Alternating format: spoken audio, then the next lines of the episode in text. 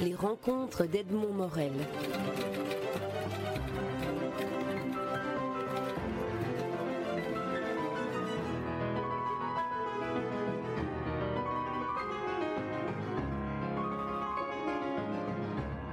Jean d'Ormesson, votre dernier livre est un roman, nous y reviendrons. Il s'intitule C'est une chose étrange à la fin que le monde. Alors, le, livre nous permet de découvrir que vous n'êtes pas seulement l'écrivain que l'on connaît, mais aussi le philosophe et un historien très érudit des sciences.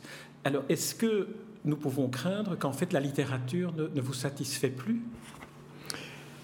J'ai essayé de réunir deux cultures qui sont coupées l'une de l'autre il y a déjà 50 ans, je crois, un livre avait paru d'un écrivain appelé Edgar Snow. Et le livre s'appelait Les deux cultures. Et la thèse du livre était que les littéraires ne savaient rien des sciences et que les scientifiques euh, ignoraient la littérature. Et j'ai essayé d'expliquer le monde dans lequel nous vivons, à la fois du point de vue littéraire que je connaissais un peu, et du point de vue scientifique que j'ai essayé de privoiser peu à peu. J'ai lu un certain nombre, naturellement, euh, bon, je connaissais Aristote, euh, Copernic, Galilée, je ne connaissais pas très bien Darwin, je connaissais très peu euh, Einstein et Bohr, et j'ai lu un certain nombre de livres qui sont quelquefois des livres difficiles, que je n'ai pas toujours compris jusqu'au bout.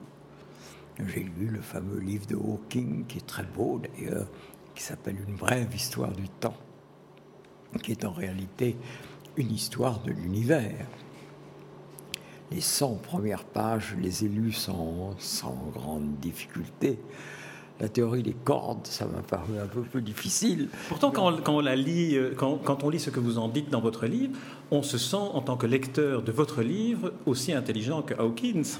Alors, j'ai essayé de simplifier beaucoup les choses. D'abord, j'espère qu'il n'y a pas d'erreur, ou pas trop d'erreurs. Enfin, j'ai eu j'ai été un peu rassuré par certaines lettres de, de physiciens ou de mathématiciens.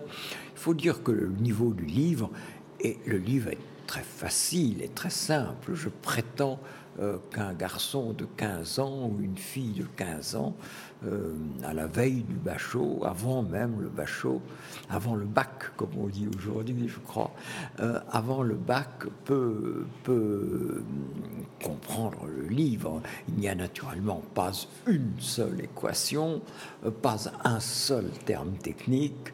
Et si je parle euh, d'Aristote, d'Héraclite, de Parménide euh, ou de Heisenberg, euh, c'est chaque fois dans des termes qui sont véritablement les plus simples. C'est une sorte de travail de pas vraiment de vulgarisation, mais de, de c'est un récit, c'est un récit. C'est pour cette raison c'est notamment pour cette raison que j'ai appelé le livre roman.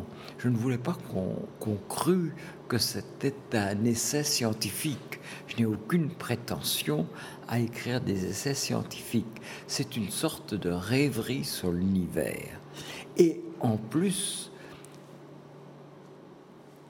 j'ai le sentiment que non seulement l'histoire des hommes, tout le monde sait que tout le monde connaît la formule des concours. L'histoire est un roman qui a été, un roman est de l'histoire qui aurait pu être. Donc l'histoire des hommes est évidemment un roman. Mais il me semble que la vie, cette vie qui apparaît il y a 3 milliards et demi d'années euh, sur euh, cette planète euh, excentrée qu'est la Terre, eh bien il me semble que cette aventure de la vie est, est quelque chose d'extraordinairement romanesque. Et même avant la vie, il me semble que la mise en place euh, du Soleil, de la Lune, des galaxies, ces galaxies qui s'enfuient, euh, cet univers qui n'a pas de centre, euh, tout ça m'a paru extraordinairement romanesque. Ce n'est pas pour attirer le lecteur que j'ai mis roman, c'est parce que j'avais ce sentiment de romanesque. Vous dites d'ailleurs euh, vous-même que, le, roman est, finalement ce, que vous avez écrit, le roman de l'univers, avec comme personnage central la vie, dont vous racontez à la manière d'un romancier, avec un personnage qui est un personnage, dans la première partie du livre en tout cas, qui intervient de temps en temps comme un, observateur un peu, un peu ironique des choses. Vous l'appelez le vieux, on peut penser que c'est Dieu, mais à la fin du livre, je me suis dit que c'était peut-être simplement l'homme. Non, le vieux, c'est bien, c'est Dieu. Là, en effet, la vie est un, des, est un des personnages du livre. La lumière en est un autre. Le temps en est un autre. Euh, l'homme en est un, bien sûr. Il y a même moi qui apparaît très discrètement. C'est peut-être le livre où je parle le moins de moi, de tous ceux que j'ai écrits. Et puis, il y a le vieux, le vieux, c'est évidemment Dieu, c'est Dieu.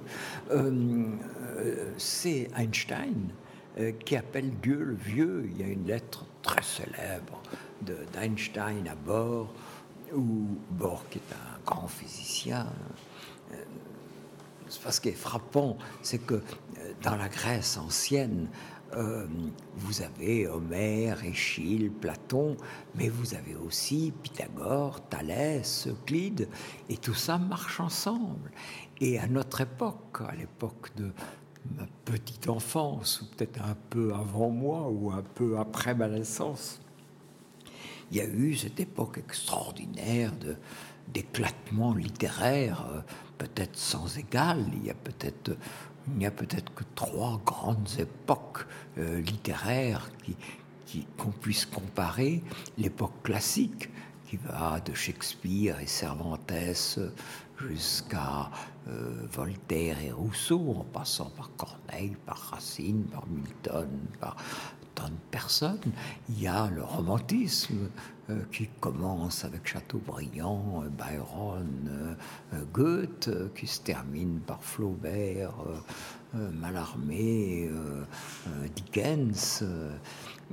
et puis, vous avez la formidable époque Proust, Gide, Hemingway, enfin tout ce que nous avons connu, qui est aussi l'époque de, de, Einstein, de Bohr, de Schrödinger, d'Eisenberg. Et il m'a semblé qu'on ne pouvait pas parler du monde où nous vivons sans dire un mot de, de, ces personnages qui ont changé le monde, probablement plus encore que, que Proust ou que Hemingway. Vous faites la Et donc, euh, c'est Einstein qui appelle Dieu le vieux, dans une lettre célèbre à bord où il dit Le vieux ne joue pas au dé. Vous avez, vous avez fait une distinction qui est, qui est finalement une sorte de, de, fil rouge dans, dans, tout le livre, dans la première et la seconde partie, me semble-t-il, la distinction entre ce qui permet de connaître les choses, ce qui permet de connaître l'univers, se partage en deux voies, l'art l'art et la science. Est-ce qu'on peut dire que la littérature et la philosophie entrent aussi dans, chacun, dans chacune de ces catégories? La philosophie pose des questions et la littérature permet de pressentir les réponses? Le, cœur du livre qui parle beaucoup de Dieu, ce n'est pas la religion. Ce livre n'est pas un livre religieux. C'est un livre, disons plutôt, c'est une sorte de roman métaphysique. Et ce roman métaphysique part d'un sentiment qui est l'étonnement. L'étonnement devant le monde et peut-être l'admiration pour le monde. L'admiration est un sentiment qui n'est pas très moderne vous voyez bien que dans, le monde d'aujourd'hui, euh, à la radio, à la télévision, au théâtre, au cinéma, ce qui règne, c'est une sorte de dérision, d'ironie.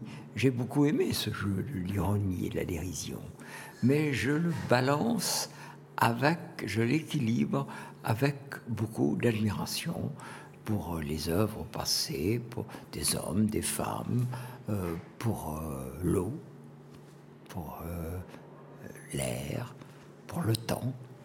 Euh, vous parlez d'émerveillement dans votre livre plutôt que d'étonnement. C'est une caractéristique. C'est un émerveillement. C'est quelque chose que j'ai toujours ressenti et au fond qu'on retrouve sous une forme ou sous une autre dans tous mes livres. Et cet émerveillement mène évidemment à une curiosité. Et comment peut-on expliquer le monde? Eh bien, je crois qu'il n'y a que deux façons d'expliquer le monde. La première, c'est la philosophie et la littérature, l'art. et on peut, on peut inclure la philosophie dans l'art. Au fond, la philosophie est, tout de même, ce n'est pas une science exacte, c'est une, les liens entre littérature et, philosophie sont évidents. à l'origine, il faut toujours remonter à l'origine.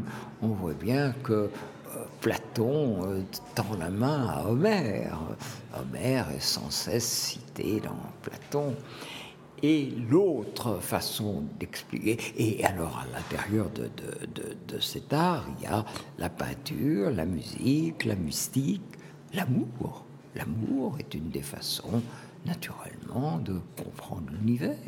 Je crois très très peu de choses. Je crois à très peu de choses mais je crois à l'amour. L'amour est évidemment une des voies d'accès au monde. Un homme amoureux a le, ou une femme amoureuse a le sentiment euh, que l'univers lui appartient.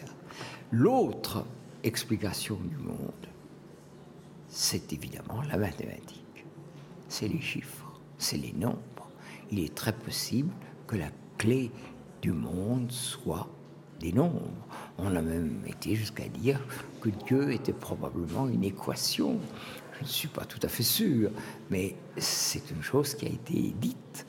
Et hum, la physique, la chimie, la biologie, euh, Copernic, Galilée, Newton, Darwin, Einstein sont des gens qui donnent une clé du monde. Eh bien voilà les deux voies par lesquelles on peut arriver à comprendre le monde où nous vivons, au-delà de la politique qui n'est presque rien, n'est-ce pas? Au-delà de la sociologie qui est très peu de choses, il faut aller à des choses plus profondes, la mathématique, la biologie, la musique, euh, la peinture, la philosophie. Sur l'amour, vous avez cette, cette, très belle euh, formule que vous, que vous, développez dans un des chapitres du livre, qui est de dire que de toute façon, toutes les productions artistiques sont des déclinaisons de l'amour. Euh, bien sûr me paraît évident. Vous connaissez euh, euh, la phrase célèbre de Mozart, qui, un Mozart enfant à qui on demande de jouer un morceau au piano et qui répond Dis-moi d'abord que tu m'aimes. C'est quand même merveilleux et on défendrait très volontiers l'idée que la littérature, euh, la musique, la peinture, c'est de l'amour.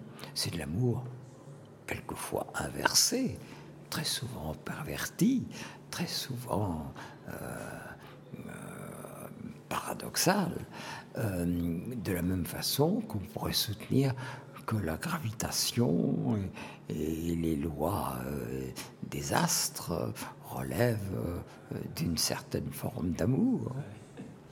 Vous avez d'ailleurs indiqué que, pour revenir aux équations mathématiques, que beaucoup d'observations scientifiques confirmées par, par l'observation réelle des choses a été pressenties par des formulations mathématiques au préalable, comme Ptolémée, comme Einstein. Eh vous avez en Belgique un très grand exemple avec euh, le chanoine Lemaître. Le chanoine Lemaître, pour qui j'ai une grande admiration. Voilà encore quelqu'un, je connaissais naturellement euh, à 20 ans, euh, j'avais entendu parler du chanoine Le Maître. Mais je ne le connaissais pas beaucoup. Je l'ai donc étudié un peu pour ce livre, pour lequel évidemment j'ai beaucoup travaillé. Et le chanoine Le Maître est un très très grand esprit. Il, a, avec euh, un russe qui s'appelle Friedman, ils ont émis des équations mathématiques qui annonçait l'univers en expansion qui n'a été prouvé que par Hubble euh, de façon absolument expérimentale.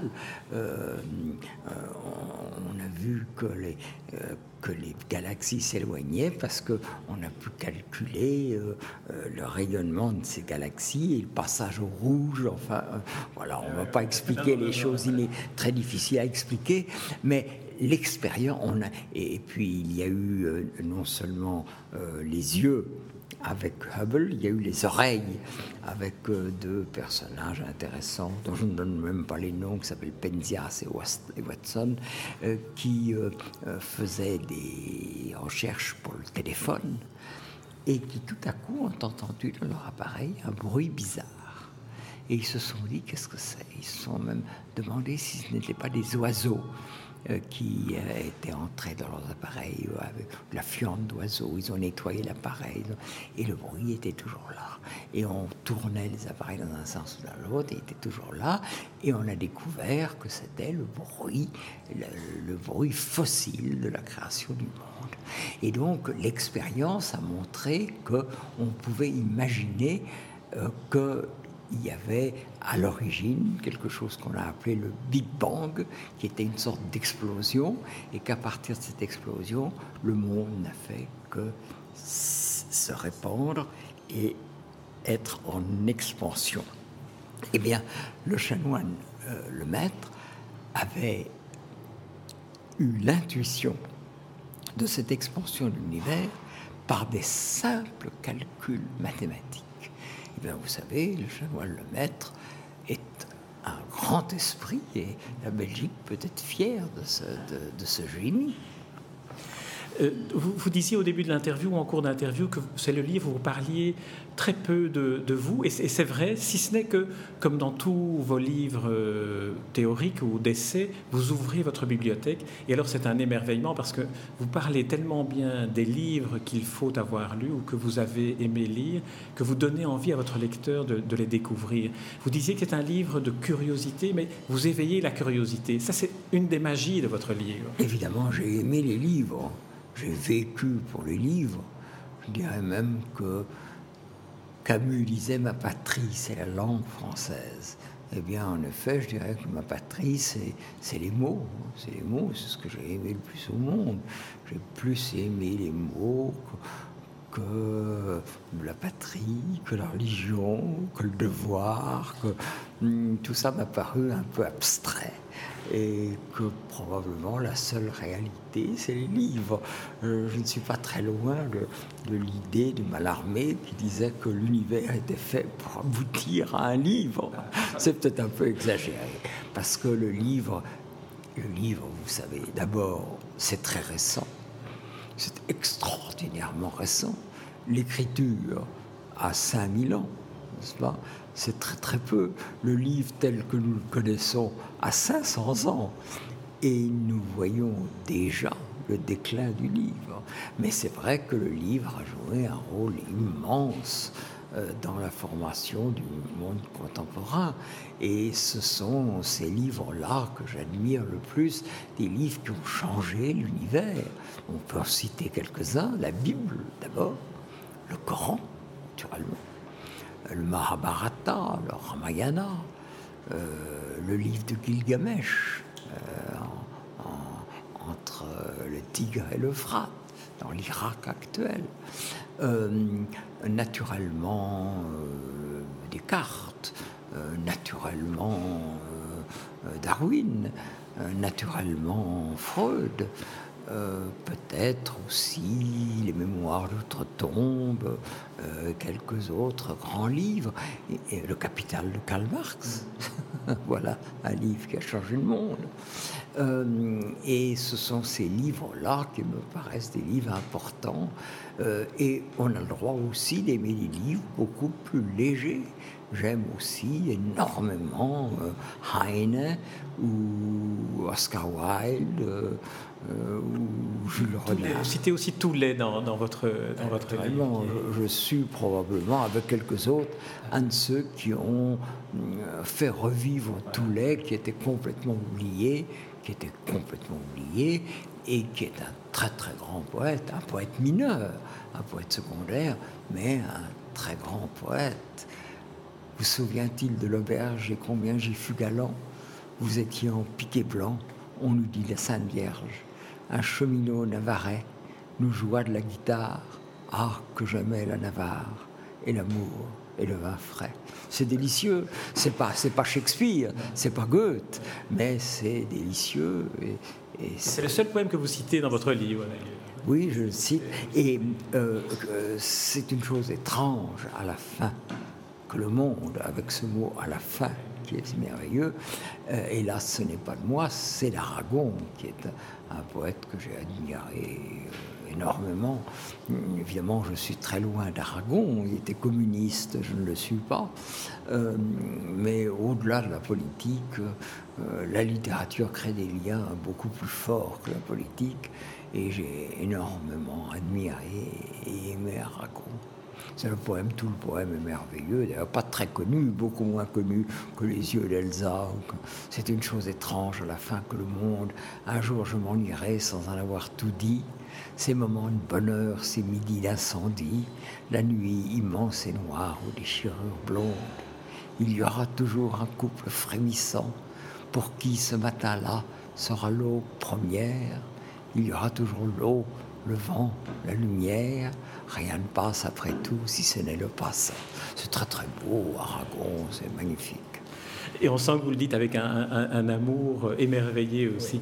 Ma dernière question porterait sur, les derniers, les quatre ou trois derniers chapitres ou paragraphes de votre livre, où vous évoquez les sentiments qui vous habitent. Vous en citez quatre euh, la gratitude, la gaieté, l'admiration. Et alors, c'est sur le dernier que je voudrais vous interroger. C'est un mélange de chagrin, de pitié et d'espérance. Le chagrin, ça m'a surpris dans votre livre, que vous terminez par cette phrase Tout est bien. Vous avez raison, c'est une des clés du livre, naturellement. Alors l'admiration, j'en ai dit un mot déjà. Euh, la gratitude. J'ai eu beaucoup de chance. Je sais très bien que la vie est dure, vous savez. J'ai longtemps passé pour un écrivain du bonheur. C'est vrai que j'ai aimé beaucoup la vie, j'ai eu beaucoup de chance et j'ai beaucoup chanté ce monde. Il y a toujours un titre de livre qui, euh, qui m'a énormément plu. C'était un livre de Genot qui s'appelait Le chant du monde. C'était un livre magnifique d'ailleurs. Euh, donc euh, l'admiration, la gratitude, la gaieté. Hélas, maintenant je suis vieux. Je me rappelle très bien, j'ai longtemps été jeune, vous savez. Et je n'ai pas été le plus brillant de ma génération. Il y avait plus brillant que moi, Giscard était plus brillant que moi, peut-être que Servan Chabert était plus brillant que moi. Euh, j'ai longtemps été le plus jeune. J'ai été très jeune à l'école normale, j'ai été très jeune agrégé, j'ai été élu assez jeune à l'académie, puisque j'avais 40 et quelques années, alors qu'on est élu à 80 ans en général. Et puis voilà, maintenant, euh, maintenant je suis vieux et je sais que la vie est dure. Je sais que la vie est dure mais je me suis dit, quand j'avais 20 ans, je me suis dit, quand je serai vieux, je ne serai pas comme ces vieillards qui disent, ah, comme c'était bien du temps de ma jeunesse et comme c'est mal maintenant. J'essaye de garder une espèce de gaieté. De gaieté. Et le dernier sentiment, c'est celui que vous dites, c'est ce mélange de pitié et d'espérance. Le monde est dur. Il y a un problème dont je parle très peu dans ce livre, qui est le mal. Le mal, ça existe, vous savez. Le mal, ça existe. La maladie, le chagrin, le chômage, tout ça, ça existe. Et la mort, ça existe. Je parle beaucoup de la mort. Je ne parle pas beaucoup du mal, mais je parle de la mort. Et c'est ce mélange de sentiments qui fait qu'on peut avoir, c'est le très beau mot de Metterlinck, encore un Belge, encore. Je ne le dis pas par, par démagogie, mais voilà, les Belges ont joué un grand rôle dans, ma formation. Euh, si j'étais Dieu, j'aurais pitié du cœur des hommes. Eh bien, euh, euh, on, peut se dire, ce, ce, livre essaye de rendre ses chances à un Dieu qui a été très attaqué depuis 150 ans. Je ne sais pas si Dieu existe. Je suis agnostique. On m'a dit Ah, tu es athée. Moi, je ne suis pas athée, mais je suis agnostique. Je ne sais pas, mais j'espère que Dieu existe. J'espère que Dieu existe.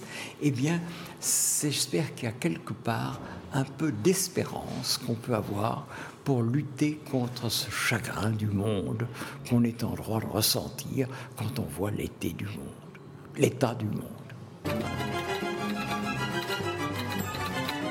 Les rencontres d'Edmond Morel.